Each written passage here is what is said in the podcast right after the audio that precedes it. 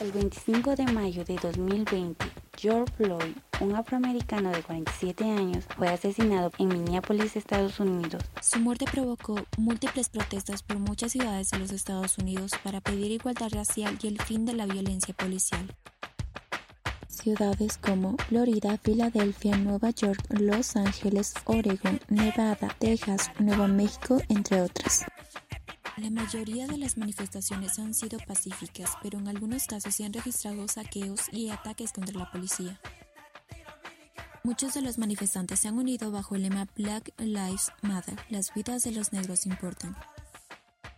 El primer uso documentado del lema, utilizado también como hashtag en redes sociales, se asocia con el asesinato de Trayvon Martin. En las manifestaciones se pidieron cambios para terminar con la brutalidad policial o militar y el Congreso respondió con una propuesta. La propuesta, denominada formalmente Ley de Justicia en las Tácticas Policiales, es un ambicioso plan de reforma de la policía en el país propuesto por el Partido Demócrata. Esta surgió luego de la promesa de los legisladores de Minneapolis de desmantelar a la policía local. El 13 de marzo fue aprobada la legislación con 220 votos a favor y 202 en contra.